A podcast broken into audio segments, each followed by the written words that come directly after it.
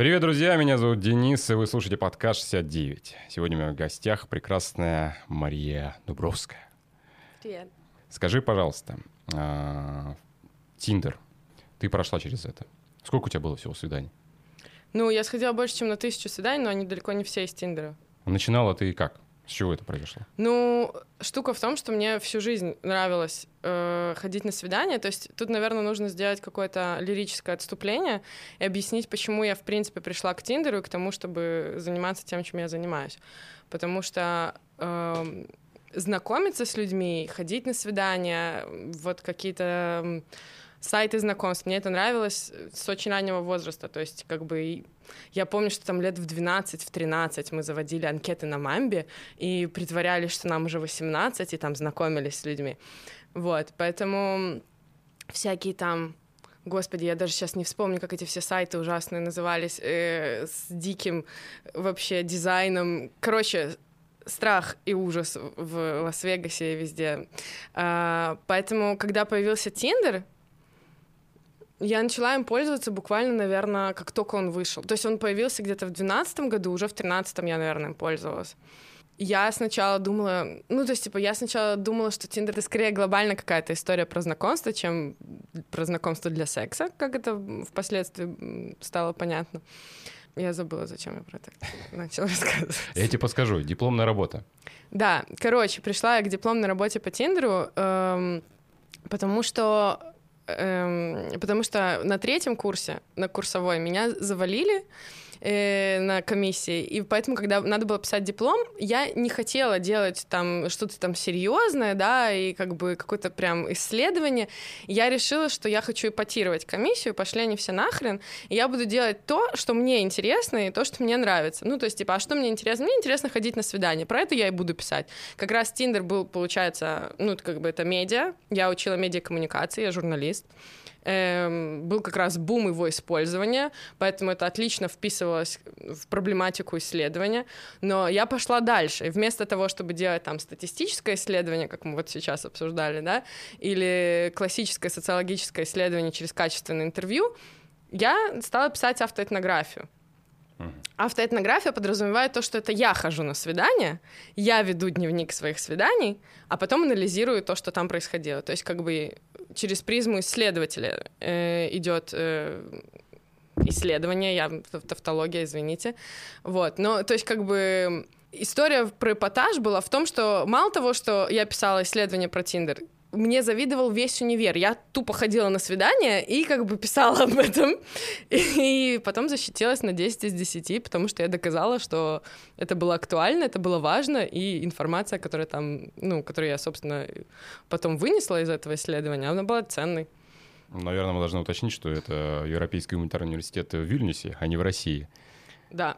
Возможно, только там можно было так сделать. В России-то точно это да Сомневаюсь, нет, что так можно. Нет, почему? Я знаю, ну как бы я знаю, что э, как минимум несколько человек мне писали м, за вот время ведения моего блога, что они пишут диплом по Тиндеру, они, или они там пишут диплом по мемам и по разным, ну то есть как бы это уже на что фантазия пойдет. Если ты можешь придумать обоснование, почему ты пишешь диплом по мемологии, понимаешь, что как бы почему бы и нет. А в моей группе нас было даже двое, кто писал диплом по Тиндеру. Хорошо. Вот э, цель э, была для того, чтобы написать дипломную. Угу. Потом ты продолжила встречаться по Тиндеру? Какая ну, здесь цель преследовалась? Смотри, я изначально, ну, то есть, как бы, у меня всегда был такой критерий, то есть я никогда не ходила на свидание, даже во время написания диплома, ради диплома. Я всегда ходила на свидания ну, с теми, с кем мне хотелось бы пойти на свидание, даже если бы я не писала в это время исследовательскую работу. Поэтому я просто продолжила там знакомиться, я продолжила ходить э, на свидания с Тиндера, из Bumble, из других каких-то приложений. А через год после защиты диплома мне написала знакомая, что скинула какой-то канал в телеге, где тоже писали про свидания. Это был 18-й год, тогда вообще не было такого бума на это все, как бы, то есть был, может быть, один канал в телеге, который писал про свидание с Тиндера. И она мне говорит, может быть, ты хочешь скинуть ей свой диплом? Наверное, ей будет интересно. Я подумала, нет, я хочу сама писать. ну, типа, я могу просто продолжить делать то, что я делала ради диплома, только в формате блога. Когда пролистываешь анкеты, свайпаешь, э, на что ты обращаешь внимание? Это очень сильно зависит от того, чего я ищу в этот момент. Э, это очень сильно зависит от того, в каком я настроении в этот момент. И это как бы то, что я стараюсь донести до людей, которые, допустим, читают мой блог, что невозможно э, структурировать или спроецировать процесс знакомства так, как вот вы считаете правильным лучшее, что вы можете сделать, это понимать, э, в каком вы настроении, какого вайба вам хочется, и уже от этого танцевать. А не так, я хочу, чтобы он был ростом от метра восемьдесят пять, карие глаза, чтобы работал э, на, на хорошей работе, но не дизайнером интерьера, чтобы был львом или козерогом, но обязательно не стрельцом. Ну, то есть, как бы так не работает на самом деле. То есть, типа, вполне возможно, что вы найдете какого-то человека, который будет отвечать все этим, всем этим параметрам, но вообще, вообще, вообще не факт, что даже после этого вы подумаете, блин, класс, это идеальный мой человек, потому что, типа, гораздо больше влияет на успех знакомства или там удовольствие от, от свидания то, какой вайб вы шерите с этим человеком, чем то, каким параметрам он отвечает. Но все равно ты же не всех подряд э, одобряешь. Конечно. Ну, я... что-то тебя останавливает, когда ну, ты... тогда я и говорю, но это зависит очень сильно от того, что я ищу в этот момент. Допустим, э, последний там месяц у меня было очередное расследование, как найти, как, где познакомиться с евреем в Москве. Поэтому э, там сейчас я в Тиндере свайпала всех, кто выглядел мне хотя бы отдаленно как еврей, или я там видела, что у них фотографии из Израиля, или там еще что-нибудь. А, но это не то, на что я обычно смотрю, когда лайкаю кого-то, да, то есть, типа, я смотрю на фотографии, на, на описание, но в зависимости от того, чего мне хочется в этот момент, а, меня будут привлекать разные описания, разные фотографии. Ты ходила на свидание в Вильнюсе, Тель-Авиве? Да. да. Какие-то отличия между вот самими типажами, каким-то культурным кодом, сами как проходит свидание? Есть кардинально? Или это все вот, ну вот, одинаково? Слушай, я ходила на свидания по всему миру, ну, по-честному. Как, ну, ладно, не по всему миру. Я была в, только в 39 странах и практически... Только практически во всех из них ходила на свидания. Поэтому есть какие-то культурные особенности, да, которые отличаются от страны к стране. Но, например, говорить о том, что люди как-то, ну, типа, люди разные везде как бы израильтяне отличаются друг от друга, русские отличаются друг от друга. Поэтому как бы говорить о каких-то мен... особенностях менталитета я бы... Я воздерживаюсь обычно э, от этого, но можно сказать, что тип времяпровождения отличается очень сильно. Ну, не очень сильно, но во многом отличается. То есть если в России я иду на свидание, ну, тут два варианта. Либо это будет кафе, там ресторан, э, какое-то такое очень, ну, я бы не сказала чопорное, но такое, типа, серьезное взаимодействие, да, то есть вот мы сидим там и э, пьем кофе и там общаемся о том, у кого какие планы на жизнь, там, да, вот что-то такое. Либо совершенно кардинально другой вариант, да, то есть мы едем кому-то либо ко мне домой, либо к нему домой, потому что на улице слякоть, э, грязь, э, жесть, холодно, никуда не хочется идти, и типа там сидим дома, пьем чай. В Израиле практически в 99% случаев, особенно в Тель-Авиве, если вы идете на свидание, это, скорее всего, будет просто э, посидеть, попить пиво, либо на пляже, либо на Флорентине, ну, в каком-то баре, там, покурить косяк, но, типа, это практически никогда не будет каким-то там серьезным выходом в ресторан на ужин, там, типа, с цветами. Как бы вот это, это ну, практически никогда не произойдет. Unless, если только вы не туристка, вполне вероятно, чаще всего это произойдет с русской девушкой, русской туристкой, потому что если израильтянин хочет произвести впечатление на русскую девушку, то они все равно знают, что русские ждут, что за них заплатят, что за ними приедут на машине, там и еще что-то. И если вот как бы есть стремление произвести впечатление на э, русскую девушку, которая не живет в Израиле, то есть вероятность того, что будут какие-то такие штуки. Но во всех остальных кейсах нет.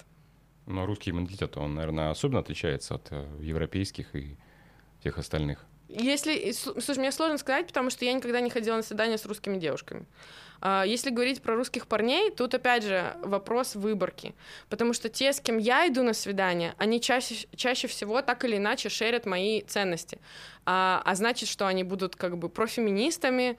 А, и, ну, типа, вероятность того, что они приедут э, за мной во фраке с цветами и повезут меня в куда там ходят в Москве на чопорные свидания и будут э, биться за то, чтобы заплатить за мой счет, но она стремится к нулю, потому что я просто не пойду на свидание с таким человеком. Свидание как часто могло оканчиваться сексом? Каждый раз, когда обоим этого хочется.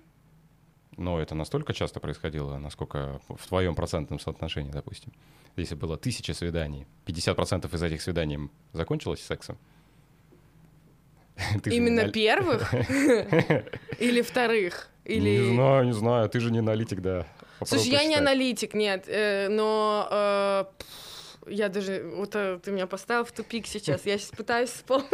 Давай простим. Смотри, парни, а, с которыми ты встречаешься, они прям вот на эту тему как-то больше обращают внимание, то есть пытаются вот к этому склонить.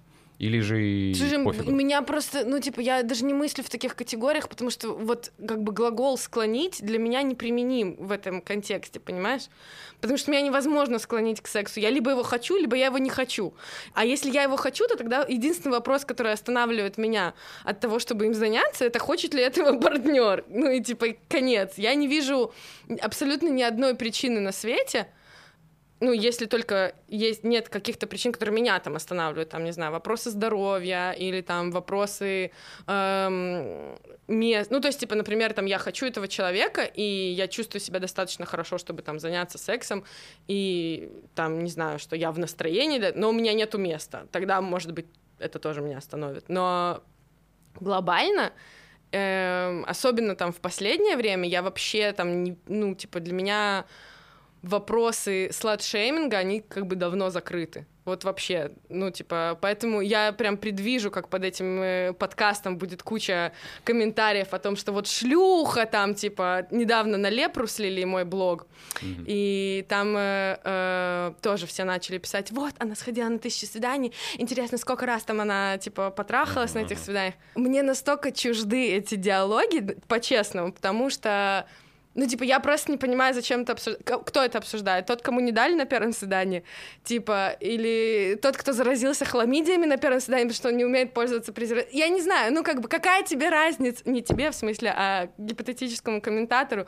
Со сколькими мужиками я переспала в жизни? Что это меняет в чьей-то чужой жизни? Это какая-то точка отсчета. Раз Маша потрахалась э, с 80 мужиками, значит, мне тоже можно или мне нельзя? Ну, типа, что это меняет? Но мы живем в мире двойных стандартов. Если мужчина сходил там на 2-3 куча там других свиданий, его просто назовут там ловелас к примеру. Mm. И это вроде звучит не так грубо. Okay. Вот. Максимум могут назвать бабник, но это в том случае, если у него есть э, вторая кто-то половина, mm-hmm. девушка и так далее. Но если девушку идет, то это железная шалава, шлюха а и так это далее. говорит? Вот, э, видимо, те, кто, ну, скажем так, кто в стандартных стереотипах, мифах. Ну, так, а мне какой, ну, типа, я точно, ну, типа, меня эти люди настолько не касаются, что мне, ну, просто мне настолько мне настолько пофиг. Не понимаю, какое слово. Нет, ну типа, понимаешь, потому что люди, которые считают, что я шалава от того, что я сходила на тысячу свиданий, так я с ними просто не пойду на свидание, и с ними я точно не буду спать. И с ними у меня точно не будет отношений, я не буду с ними заводить детей, мне вообще откровенно посрать, как бы, что они думают. А, а люди, которые не считают, что я как бы шалава, ну так классно, значит, они в своем уме. Ну, типа, ну.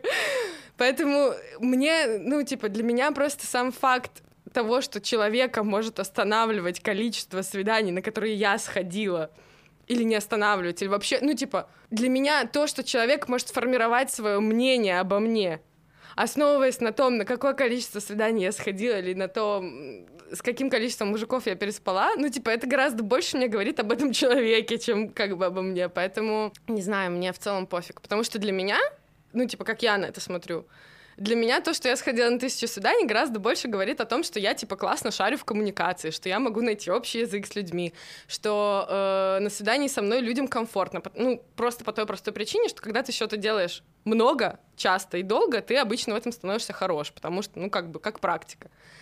Вот. Э, то есть для меня это фактор, который говорит скорее, ну, я не знаю, слово экспертность мне не нравится, но говорит о каком-то, типа, опыте, о каких-то навыках, э, И я бы скорее, если бы я встретила человека, который бы мне пришел и сказал, а, ты сходила на тысячу свиданий, я сходил на две тысячи свиданий.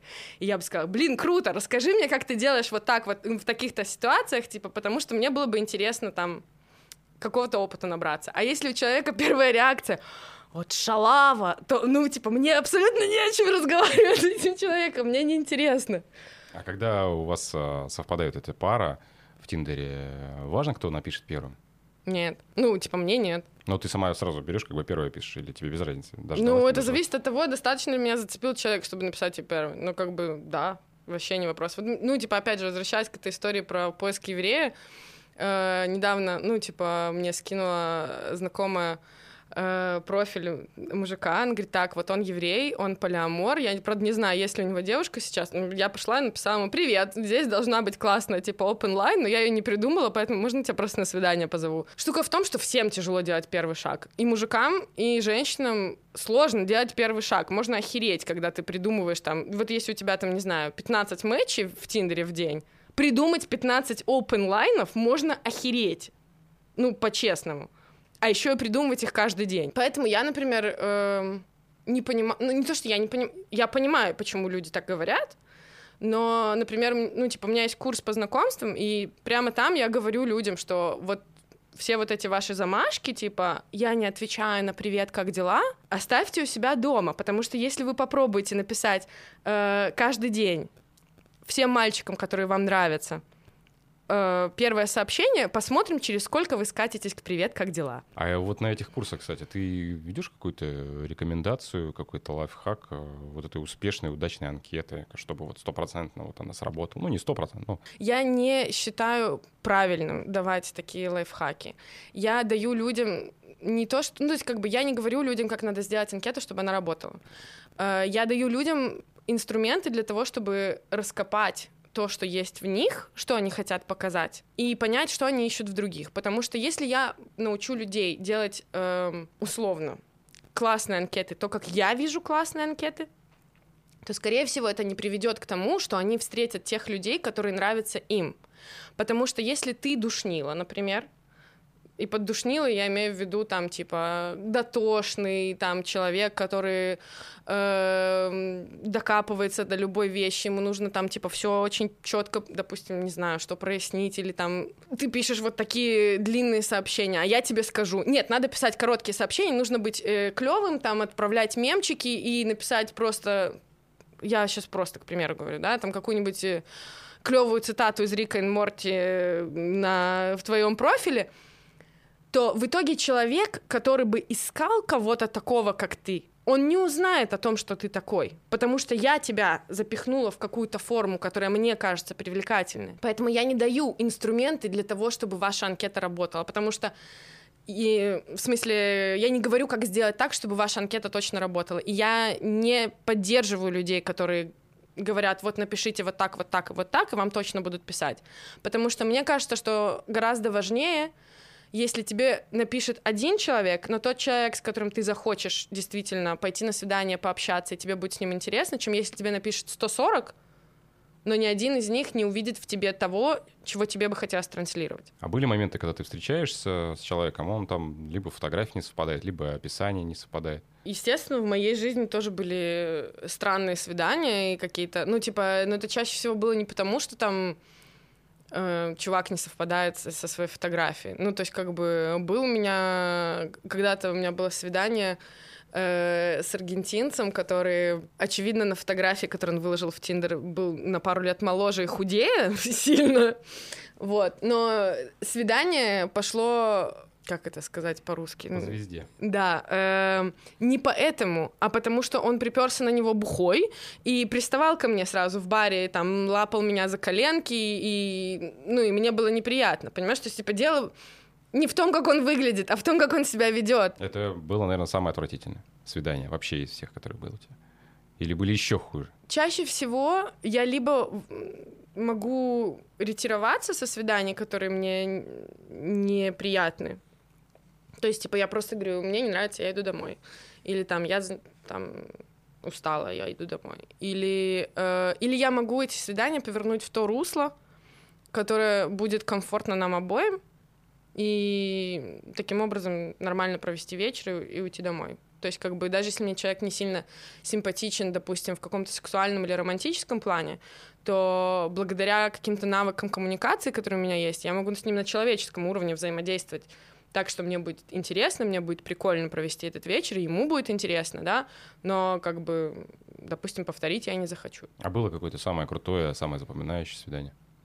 Ой, ну их, ну, очень много было, как бы, Бабушка старенькая, типа, как бы тысячи, тысячи свиданий, хрен вспомню сейчас так. Ну, типа, были веселые очень свидания, например, э, никогда не забуду Егора, с которым мы, мы ходили на свидание в Берлине. Это был просто это был э, совершенно сюрреалистичный вечер в плане того, что я не могла поверить, что настолько карикатурный персонаж действительно существует в реальности, э, но при этом это ну, в какой-то момент стало настолько весело и легко, что я даже получала от этого удовольствие, потому что э, когда я встретилась с ним, он был типично такой токсично-маскулинный э, парень, который там мне говорит, э, а, то есть мы хотели изначально встретиться в секс-шопе в Берлине. То есть он меня спросил, где ты? Я говорю, ну, я тут по работе захожу в секс-шоп и смотрю ассортимент.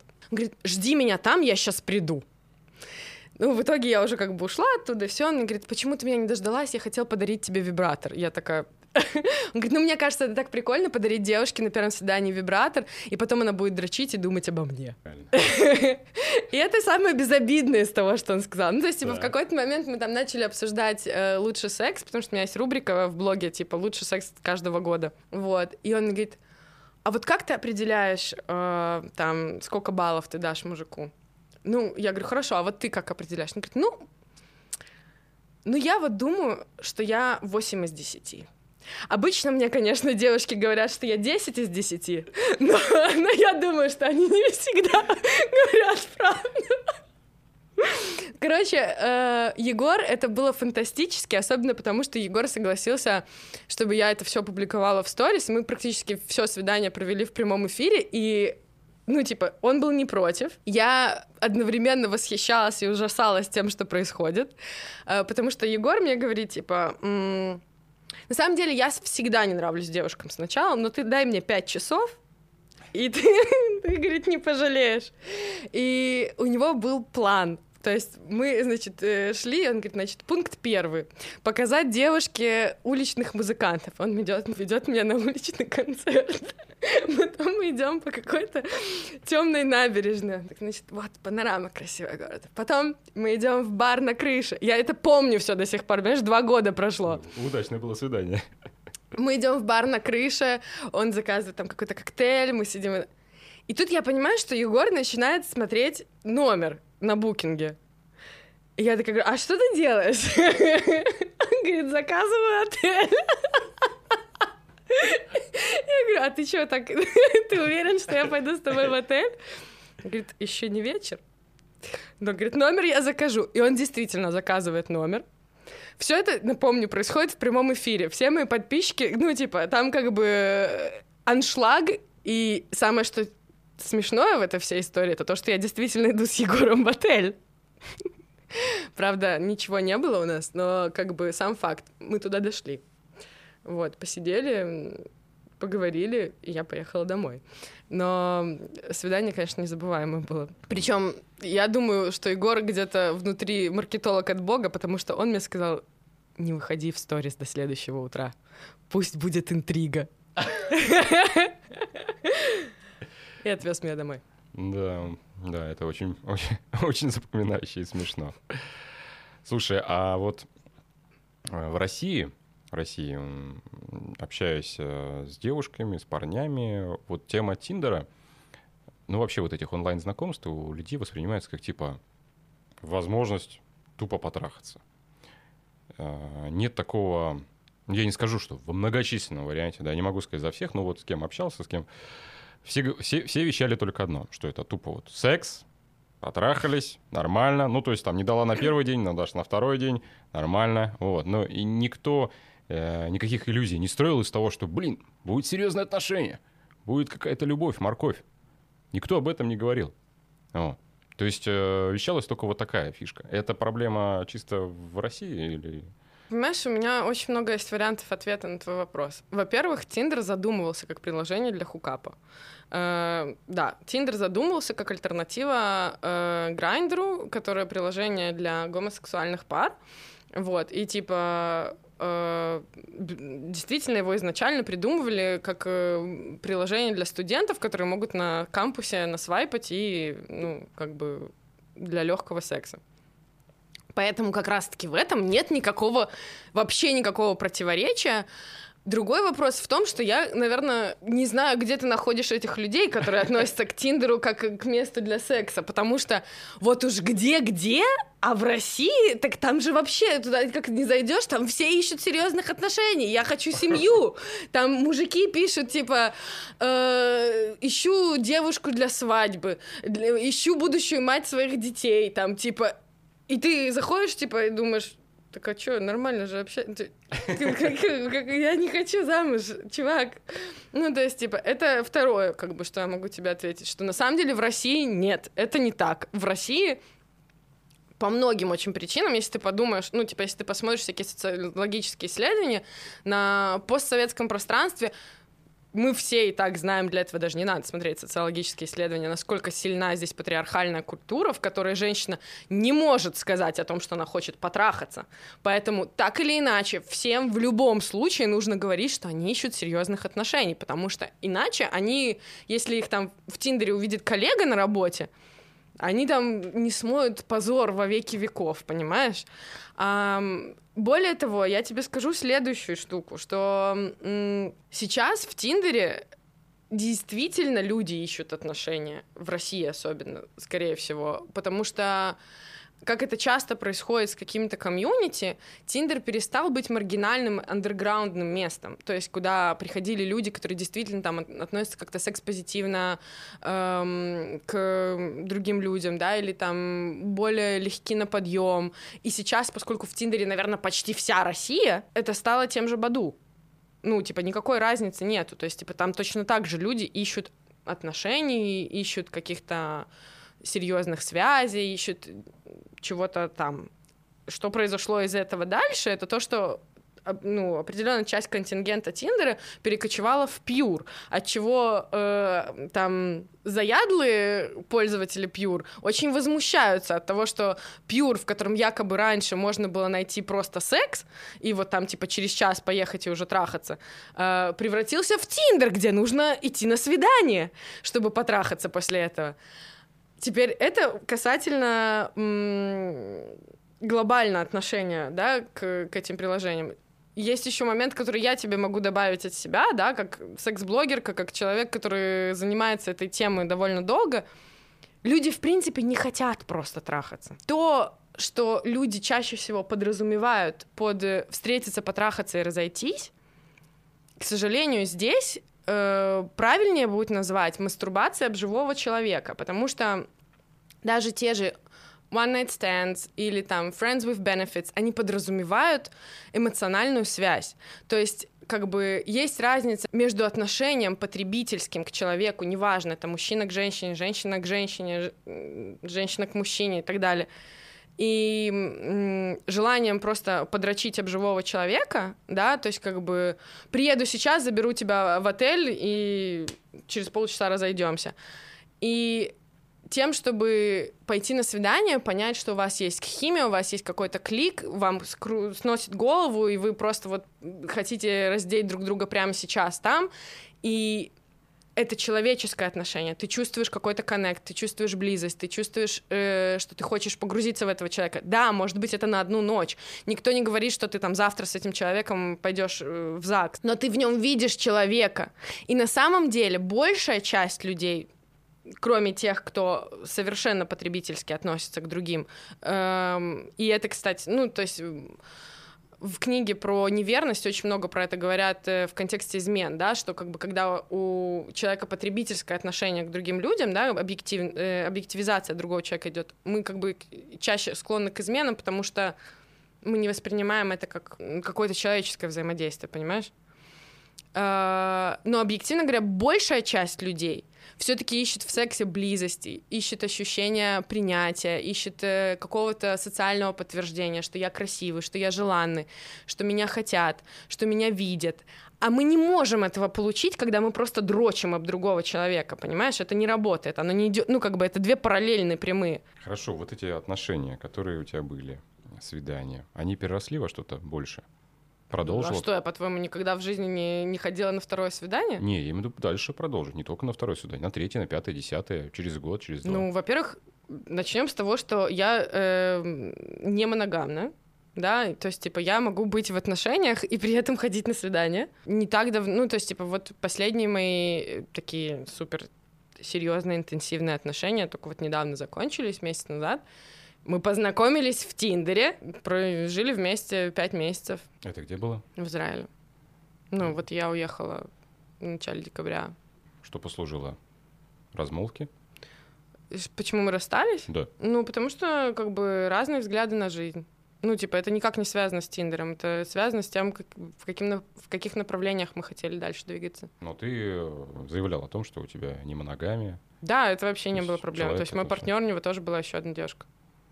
Но сейчас у тебя нет вообще никаких отношений постоянно. Почему? Есть. Есть? Ну, типа, это интересная история, потому что э, мы э, вместе друг с другом уже больше года. В смысле, мы уже больше года говорим, что мы друг друга любим, но э, эти отношения не определяются как отношения. Это любовь, а не отношения. Очень интересно. Где этот человек? Здесь, в Москве. Один. В смысле один? Ну, ты же не моногамна, может, у тебя есть еще кто-то? Ну, типа, есть он, я хожу на свидание еще с другими. Ну, типа, это те отношения, которые есть у меня сейчас, но ну, просто интересная деталь для меня, потому что я не так давно прочитала книгу, э, которая говорит много о э, неолиберализме и вот каком-то капиталистическом отношении к человеческим связям, да, и то, что мы сейчас э, очень редко используем слово любовь, а все время стараемся характеризовать свое взаимодействие с другими именно отношениями, да, потому что отношения это подразумевает что-то контрактное, что-то очень понятное, что-то очень как бы с какими-то пунктиками, да, что я тебя, что ты мне, а в каких условиях там, да, типа у нас все это происходит, все оговорено. И поэтому мне интересно, что мой партнер как раз-таки не называет то, что между нами происходит отношениями, а он это именно характеризует как любовь. Вот. То есть нет каких-то обязательств, скажем так, все-таки, или есть какие-то обязательства друг перед другом, или это просто любовь и вот ну, я просто не очень понимаю, что такое, что ты, что ты подразумеваешь в виду под э, обязательствами? Что ты имеешь в ну, виду? Ну, когда вы о чем-то договариваетесь и придерживаетесь вот этой идеологии, скажем так. Конечно, есть. Это, это присутствует. Ну, то есть это не просто какое-то слово любовь, какое-то вот Нет, воздушное, да, что вот. Нет, у нас как бы есть э, и договоренности, и какие-то обязательства, но э, это скорее в контексте того, о чем мы заранее договорились. Нету каких-то э, установок про то, что вот мы теперь вместе, значит, А, Б, В, С, э, и потому что так подразумевается. А есть какие-то штуки, которые мы обговорили вместе, что нам обоим важно, там, да, типа, что, там, не знаю, что мы обсуждаем все там словами через рот, что если как бы что-то там происходит, то это обговаривается, бла-бла-бла, whatever, как бы, да, есть какие-то пункты, которые мы обговорили, и вот эти обязательства у нас есть друг перед другом, но это как бы обязательства внутри нашего какого-то, нашей пары какого-то, какой-то ячейки, да, но это не то, что подразумевается обществом как э, обязательство в паре, типа у нас нет общего бюджета, там, типа, я не докладываю ему, когда я прихожу домой, я не спрашиваю разрешения, чтобы зайти в Тиндер, там, ну, типа... Ты родилась э, в Америке, угу. потом уехала в Минск, и... Уехала, это громко сказано, мне было Увезли два месяца. тебя, да, месяца. новорожденная, да, считай. А потом ты поехала в Израиль. Да. Можно сказать, с голой попой, так сказать. Ну, без, без ничего, просто взяла, поехала. Ну, Там... Ну, мне было 15 лет, я уехала по программе, поэтому я не знаю, можно ли это назвать э, голой попой. Ну, типа, потому что программа спонсируется государством Израиль, так у них вроде как есть какие-то там в казне бюджеты. Вот. Но в целом, да, я уехала одна. Я уехала заканчивать школу. Вот. Ты прослужила там два года в армии? Да. Что дал тебе этот опыт? Умение быстро собираться. И все? Ну, а как бы, а, а что? Ну, я могу разобрать и собрать М16. Могу пострелять. Стр- Стреляю я довольно плохо, типа попадаю примерно пару раз из десяти, зато в голову. Э, Поэтому... Это самое необходимое в армии. Э, Как проходит вообще служба в армии в Израиле? Вы там батальон чисто девчонки, нет смешанного? Нет, почему? А, то есть есть Ну, смешанное. типа, мне тут важно говорить, что я, я закончила армию 10 лет назад. Я не знаю, сейчас, возможно, что-то по-другому, потому что я как бы не то чтобы сижу и как бы каждый день проверяю новости израильской армии. А, Когда я служила в армии, я призвалась э, 3 ноября 2009 года на курс, который назывался курс Айтан. Эм, Это курс, где идет сразу курс молодого бойца, то есть курс длится три месяца, потому что он совмещен с подготовкой к гиюру, то есть эм, переходу в еврейство. Мне не нужно было делать гиюр, потому что я еврейка по маме, но этот как бы курс также для новых репатриантов, то есть там типа показывали, мы ездили по Израилю, там иврит прокачивали, все такое. То есть как бы три месяца у нас были абсолютно смешанные группы, мальчики и девочки вместе, э, курс молодого бойца вместе, э, вахту мы несли тоже вместе. Как бы. Единственное, что запрещено трогать друг друга. То есть если видят, что вы обнимаетесь, мальчики и девочки, то получаете наказание. Какое? Это зависит от того, на, каком, э, на какой стадии ты в армии. То есть потому что поначалу э, наказания в основном, ну, как сказать, они не телесные, но, типа, они физические. Э, то есть когда вы в самом начале армии, то, например, если видят, что ты в чем то накосячил, то тебе там говорят, ну, 20 раз отжался.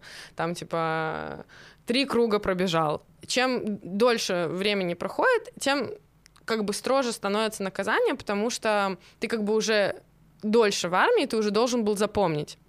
То есть, условно говоря, если там первые две недели армии ты забыл где-то автомат, то тебя там заставят отжиматься и что-то еще делать. Если ты забыл автомат через месяц после того, как ты призвался, то тебя могут оставить на шаббат на базе. То есть как бы не выпустить домой, ты будешь сидеть э, на базе э, на выходных, пока все разъезжаются э, к себе домой, а ты останешься куковать. И это твое наказание. Штука. Потом ты путешествовал по миру.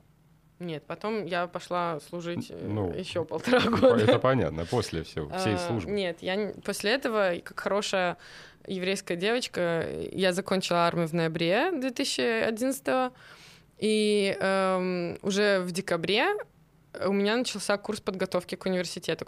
Ну, то есть как бы у нас есть типа ЕГЭ вашего э, психометрия. И вот курс подготовки к психометрии у меня начался буквально через две недели после дембеля. И моя мама очень переживала, почему я не начала его еще, когда была в армии. Э, Вот, поэтому я поступила в университет буквально через меньше, чем через полгода после того, как я закончила армию. В апреле, то есть я уже поступила. А, В октябре начался первый учебный год. Я отучилась год в Тель-Авивском университете, поняла, что что-то мне не нравится, и сказала маме, что я хочу уехать путешествовать с Красным Крестом. Э, Мама сказала, ну, это, наверное, не будет видно в подкасте, но моя мама так, «М, ну, как бы, нет. Короче, мы сошлись на том, что я просто переведусь в другой университет. Я перевелась в Вильнюс, закончила учиться там, училась в Италии, потом вернулась в Израиль. И только через два года после того, как я закончила университет, я ушла из офиса и решила, что я буду вести блог, заниматься блогом, и без денег уехала путешествовать. Ты была в Петербурге. Расскажи историю про катера петербургские. Ой. Ну, это было два года назад, полтора года назад, на мой день рождения, 28-й. А, Девочки хотели подарить мне эм, поездку на катерах, э, где мы можем сами ими управлять. И то есть они там предупредили, что мы приедем втроем, эм, договорились о времени, забронировали катер, все. И когда мы туда приехали, э, на нас посмотрел паренек, который выдавал катера, и сказал, а, так вы три телки? Так что, мужика с вами нету? Ну тогда я не дам вам катер. Телки по-любому катер разобьют, у нас уже такое было. Нет. И, я в этот момент так опешила, что... Ну, типа, для меня это, ну, как бы для меня это настолько какая-то непривычная история, потому что в Израиле этого не произошло, потому что этого не произошло бы никогда. А если бы это, не дай бог, произошло, то мне бы уже там, типа, на следующий день звонили директора этого мероприятия, извинялись передо мной, там, а тут, типа, че, ну, как бы человек мне это говорит, и ему даже не мешает ничего. То есть, типа, он даже не замечает, что, ну, то есть, как бы, мне бы, наверное, если бы я такое сказала вслух, я бы подумала, я что-то не то сказала. А у него как бы даже не возникает мысли о том, что как бы что-то не так. И в итоге мы как бы оттуда ушли, я рассказала про это в Инстаграме, отметила их, потому что я была уверена, что мне позвонит их директор и скажет, типа, простите, пожалуйста. А мне позвонил их директор и сказал, а вы что, из этих, да? Феминисток? Ну, в общем, на этом у меня подгорела жопа. И э, я написала, я пошла в Роскомнадзор. В Роскомнадзоре э, мне сказали, так а что вы сразу к нам не пришли? Мы бы такую девушку покатали. Поэтому я поняла, что, видимо, на эту жалобу реакции не будет. Поэтому я собрала всю информацию, поняла, что они, э, скорее всего, ну, то есть, типа, скорее всего, там есть какие-то махинации с налогами, с того, что я вижу. Поэтому я написала жалобу в налоговую, чтобы они разобрались, потому что мне было важно как бы показать им, что если вы думаете, что вы можете с женщинами делать все, что вам хочется, потому что женщина не даст сдачи, так женщина даст сдачи. Она прилетит не оттуда, откуда ты ждешь. И, ну, насколько мне известно, налоговая таки, да, нашла там нарушение и выкатила им большой штраф. Так ты из этих феминисток? Так я да, таки да. А, относить тебя к радикалям или просто к активисткам? Я не знаю, стоит ли относить меня к активисткам или стоит ли меня относить к каким-то радикальным ценностям, которые несет феминизм, мне близки. И я просто живу свою жизнь в соответствии с этими ценностями. Иногда это получается как активизм и какой-то кейс, эм, на который люди могут ориентироваться, как в случае с катерами, потому что это дало очень многим из моих подписчиц ощущение того, что они имеют право что у них есть право голоса, что, не, ну, типа, они имеют право бороться, что, типа, это не что-то, на что ну, нужно закрыть глаза и просто проглотить и схавать и сказать, что, ну, а что делать? Типа, так всегда будет, так всегда было. И то, что я как бы пошла против этого, показала им, что можно по-другому. Но я бы не сказала, что я такая супер-пупер активистка, я не, не занимаюсь там какими-то просветительскими супер-пупер проектами, я не знаю, как бы я не, не особо хожу на митинги или там какие-то пикеты. Я делаю то, что могу в меру своих возможностей, с каких-то... Эм, для меня просто, наверное, самой главной ценностью является в контексте того, о чем мы с тобой говорили до эфира, я это называю интегративностью. То есть, если я транслирую какие-то ценности, я по ним живу. Если я говорю, что я феминистка, то у меня никогда нет проблемы заплатить за себя на свидании. А, я могу заплатить за партнера, если мне хочется, потому что я не думаю, что это делает меня менее женственной. Не считаю, что я девочка, а значит, я должна. Или там, типа, ценности, которые я, в которые я верю, я действительно по ним живу. Я не знаю, делает ли меня это активисткой, делает ли меня это какой-то радикальной или интерсекциональной или либер, либеральной. Не знаю я просто я. А твое мнение по поводу экофеминизма? Что ты имеешь в виду под экофеминизмом? Я знал, что ты это спросишь, поэтому я специально выписал, потому что мне тоже было интересно. Экофеминизм, а, напоминаю, что это находится на сайте Greenpeace. Угу. Вот это объяснение. Это движение, которое проводит параллель между эксплуатацией женщин и природных ресурсов. Проще говоря, женщин, как и природу, веками использовали, эксплуатировали. В итоге это привело к глубокому экологическому кризису. Восстановление экологического баланса возможно только с искоренением гендерного неравенства. Greenpeace. Знаешь, что мне это напоминает? Да. Я недавно заходила в перекресток, так. и там были салфетки в такой коричневой коробочке, и mm-hmm. было написано эко-салфетки из бамбука и эвкалиптуса. И у меня так возгорелась жопа от того, что салфетки не могут быть эко, когда это первичная целлюлоза, понимаешь? Когда вы вырубили, неважно, какое дерево или какой бамбук для того, чтобы произвести салфетки для подтирания жопы и сделать их беленькими и красивыми, и потратили кучу ресурсов, они не могут быть эко. И вот это вот привязывание к слову эко всего чего угодно, эко-лак для ногтей, эко-колготки, эко-макароны, э, я даже не знаю, эко-масло для машины, и экофеминизм для меня те же яйца, только в профиль, только как бы наоборот, да, типа феминизм это сейчас стало популярным словом, давайте его э, прикрепим ко всему, что угодно. Ну, то есть, типа, феминизм — это не движение за все хорошее против всего плохого. И когда мы говорим, что природу эксплуатируют так же, как и женщин, для меня это может быть, я не права. И может быть, опять же, сейчас тебе в комментариях придут э, ярые феминистки и скажут, что мне надо учить матчасть. Действительно, там, не знаю, женская воронка э, питается от матери земли, и пока нас угнетают, э, я не знаю, происходят катаклизмы природные. Может быть.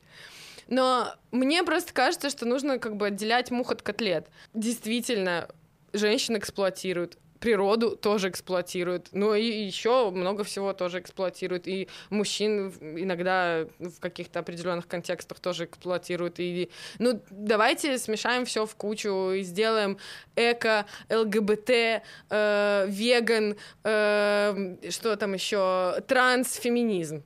Мне кажется, что это классно, что Greenpeace э, что Гринпис э, борется с эксплуатацией природы. Это классно, если Greenpeace хочет поддерживать феминизм.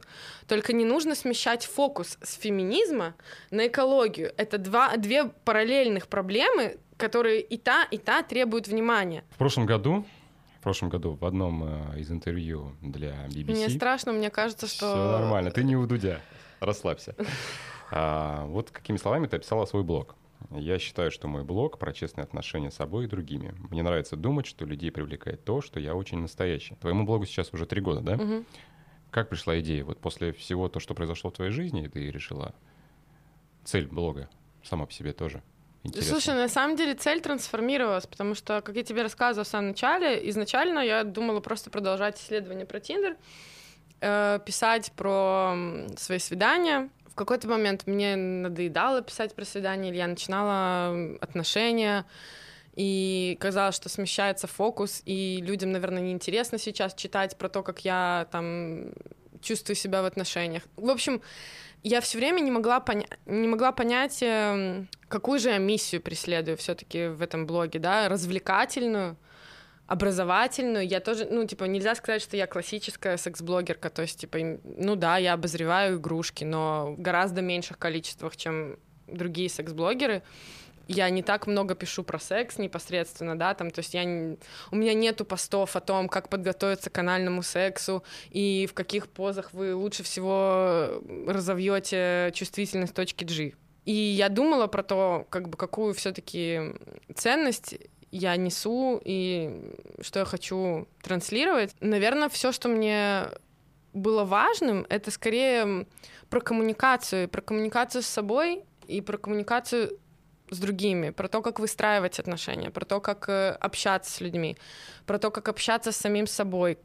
И как-то это звучит немножко шизофренично, но эм, к сожалению, мы правда очень часто стараемся заткнуть себя и не слышать себя, Э, всеми возможными способами. И мне важно, наверное, попробовать э, показать людям, что можно по-другому. Какое-то внутреннее кредо моего блога — это типа транслировать, что можно по-другому. Чем дальше я к этому иду, тем больше я укрепляюсь в мысли, что это именно то, чем мне нравится заниматься. То есть мне нравится показывать людям какую-то трехмерность картинки, потому что очень часто, когда мы смотрим на какую-то ситуацию, мы выбираем нарратив, который мы рассказываем себе и рассказываем другим. И чаще всего этот нарратив черно-белый. То есть как бы и, и про вторую его часть мы вообще не задумываемся. Если взять, ну расскажи мне любую ситуацию в твоей жизни. Любая ситуация, которая вот у тебя произошла в последнее время, у тебя всплывает в голове. Что-нибудь, о чем ты рассказывал друзьям, жаловался, делился? Ну, это скорее рабочие моменты, когда там, типа, начальник перегибает палку, там, и еще кто-то что-то говорит. Супер, хорошо. Вот начальник это. перегибает палку. Ты понимаешь же, что это твоя часть истории, а что этот же начальник приходит домой и говорит, блин, этот Денис опять хочет э, там прогнуть меня в чем-то, мне приходится защищать свои границы и говорить ему, что нет, мы не будем так делать. И история в том, что как бы это всегда очень трехмерная картинка, но мы выбираем смотреть чаще всего только на одну сторону. И даже если мы, может быть, задумываемся о том, что там есть еще одна сторона, для того, чтобы уложить это в голове или рассказать ты приходишь домой, рассказываешь жене, говоришь, блин, этот Кирилл, ну мудила же такой, я не могу. Не а... рассказывай. Работа остается на работе. Ну, допустим, хорошо, ну, своим коллегам. Иногда тоже нужно оставлять все от коллег. Ну, ты же не... что-нибудь ты рассказываешь. Кому-то, конечно, да. Ну, вот. Кому-то Когда достается. ты рассказываешь, ты повторяешь эту историю, то, как ты ее интерпретируешь. Um, я стараюсь людям показывать, что история всегда, всегда, всегда гораздо больше, чем то, что мы выбираем рассказать, что мы выбираем видеть. За счет этого мы можем лучше видеть в других людях людей. То есть, например, самый такой яркий э, пример этого был несколько дней назад. Ко мне пришел парень на свидание домой, и так получилось, что ну, он совершенно не в моем как это сказать, ну, он совершенно не из моей тусовки, знаешь, то есть как бы я живу в таком мире, мире розовых пони, где все осознанные, все там умеют в границе, все умеют словами через рот, там типа уважают друг друга. А приходит чувак и начинает меня на, на кухне сербать чай и говорить, ну я, кстати, вот не очень люблю зеленую ветку. Я как-то ездил в Царицыно шпокаться, а там э, она взяла, я, я уже приехала, она взяла, удалила, короче, диалог весь. И, ну, я сначала довольно растерялась от того, что, ну, как тебе сказать, я такая девочка, не то что феечка, да, но, типа, мне не очень хочется, чтобы у меня на кухне со мной обращались пассивно-агрессивно, и там, типа, как, ну, потому что, когда ты слышишь, что человек разговаривает вот так про других, ты понимаешь, что, типа, скорее всего, и на тебя это может распространяться. И меня эта перспектива не очень, ну, радовала, поэтому я постаралась все равно дать ему то, что я стараюсь транслировать в блоге, да, то есть какую-то человечность, э, какую-то атмосферу принятия, доверия, эм, комфортного разговора. И и это типа сработало, потому что когда он уходил, он мне говорит, блин, классно, что ты мне не дала. Давно так хорошо не разговаривал. Понимаешь? Э, поэтому умение видеть за, казалось бы, неотесанным, грубым мужиком э, парня, который, может быть, не имеет достаточно опыта в таком общении, к которому привыкла я, э, не пробовал э, коммуникацию, в которой не нужно постоянно защищаться. И не нужно все время подтверждать свою маскулинность за счет грубости. Эм, это позволяет тебе видеть ситуацию шире. И когда у тебя есть картинка шире, ты можешь свободнее лавировать между вариантами поведения, понимаешь? Угу. Вот. И это, наверное, то, что мне хочется в блоге доносить. Ладно, выходим на финал. Берем промежуток 10 лет. Кем ты видишь себя? Где ты? Что ты? Да, учитывая то, что ты не стоишь на месте, это очень прикольно придумать и представить. На долгосрочную перспективу, походу, ты не строишь планы, да? Вообще нет. Типа, у меня недавно вышел пост в канале, что я даже не знаю, доживу ли я до 30, потому что у меня такое не, не суицидальная какая-то история, а просто, типа, может быть, это что-то, что свойственно всем людям как бы в этом возрасте, в, 20, в 29. А, короче, да, я, в общем, э, не знаю, может быть, это свойственно всем людям как бы на пороге 30-летия, но я, в принципе, никогда в жизни не могла представить себя, там, что мне 35. Ну, то есть вот как я выгляжу, что я делаю. Эм... При этом, типа, у меня никогда не было проблемы представить себя там в 25 или в 27. И из-за того, что у меня нету вот этой картинки, причем это не, ну, не глобальная какая-то история, я спокойно могу представить своих друзей, которым там 31, 32 и так далее. Но из-за того, что у меня нет вот этой картинки в голове, я не могу себе представить себя в 33 э, где-нибудь. Мне очень сложно что-то планировать. Вот как бы если я увижу, что я в этом контексте существую и, и есть, вот тогда может быть. Но пока что мне кажется, что где-то там что-то исчезнет. Не знаю. Надеюсь, что через 10 э, лет ты будешь продолжать, э, вот выпивая из этой кружки, продолжать понимать, что вот я была здесь, и все-таки через 10 лет я осталась жива. Каждый раз, как первый раз, пей на здоровье. Спасибо большое. А, что ж, я могу только завершить тем, что своим слушателям и тем, кто смотрит, э, подсказать, что, как всегда, YouTube, лайки, комментарии, подкастные платформы, Яндекс Музыка, Google Подкасты и так далее, так далее, так далее. Их большое огромное количество. Просто в Гугле ввели и нашли. Хочу поблагодарить студию «Послушай сюда» за то, что они предоставили эту прекрасную территорию для записи. Вы можете также прекрасно записать здесь все, написав им в Инстаграме, либо мне передрисуем и творите, делайте, записывайте, будете также сидеть здесь в этом прекрасном месте. Спасибо тебе большое, Маша. На самом деле я э, чувствую, что я наговорила все очень сумбурно. Мне, я надеюсь, что ты это смонтируешь так, чтобы это имело какой-то смысл. Не, есть смысл. Эм, вот, но на самом деле эти темы, которые мы сегодня поднимали, они настолько обширные, что каждая из них заслуживает отдельно целого часа. И надеюсь, что мы с тобой еще встретимся и как-то без проблем. Ловлю на Говорим, да. А так спасибо. Вот. Э, и как это, как ты сказала, э, классное было свидание. Хорошо, что не дала. Пока.